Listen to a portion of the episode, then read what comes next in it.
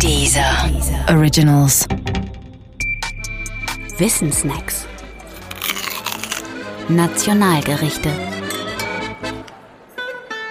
Feijoada.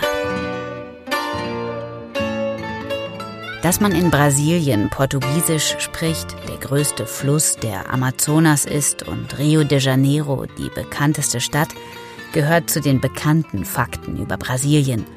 Und, nicht unwichtig, Brasilien wurde öfter Fußball-Weltmeister als Deutschland, verlor aber das Halbfinale bei der Heim-WM 2014 mit 7 zu 1 gegen Deutschland in einem legendären Spiel. Weniger bekannt ist, dass Brasilien als letztes Land der westlichen Welt erst 1888 die Sklaverei abgeschafft hat und als einer der größten Sklavenmärkte der Welt galt. Von diesen Sklaven afrikanischer Herkunft aber soll das Nationalgericht Brasiliens abstammen, die Feijoada. So wenigstens sagt es die Legende. Wie so manches einstige Armengericht ist Feijoada ein Eintopf. Seine Hauptbestandteile sind Bohnen, und zwar schwarze, sowie Schweinefleisch. Bohne heißt auf Portugiesisch Feijão.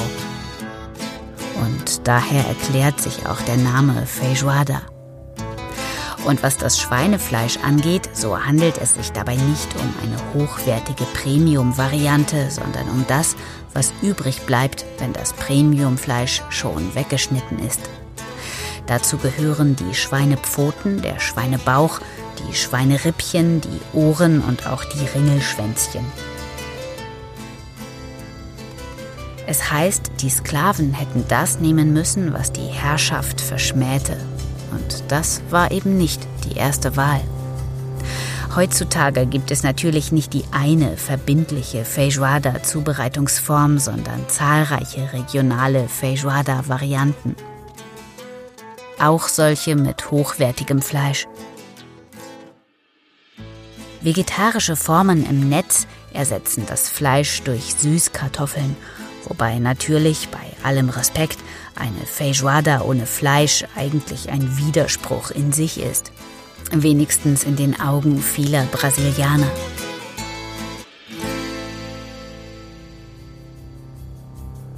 Ob die Feijoada aber wirklich von den afrikanischen Sklaven in Brasilien abstammt, darf auch bezweifelt werden. Feijoada gilt vielleicht nicht als das, aber immerhin auch als ein Nationalgericht Portugals. Und so könnte es sein, dass die Portugiesen dieses Gericht einfach nach Brasilien importiert haben. Die portugiesische Feijoada wird übrigens nicht notwendigerweise mit schwarzen Bohnen zubereitet. Sie enthält mehr Gemüse und lässt auch eine größere Variation beim Fleisch zu. Doch ganz egal, wer auch immer die Feijoada erfunden hat und in welcher Form man sie heute genau verspeist, wie die meisten ehemaligen Armengerichte und Eintöpfe erfreut sie sich großer Beliebtheit. Besonders gut schmeckt die Feijoada natürlich dann, wenn man sie von einem Brasilianer oder einer Portugiesin zubereitet bekommt, der oder die mit Kochfreude in ihrer Herstellung geübt ist. Aber das ist ja eh klar.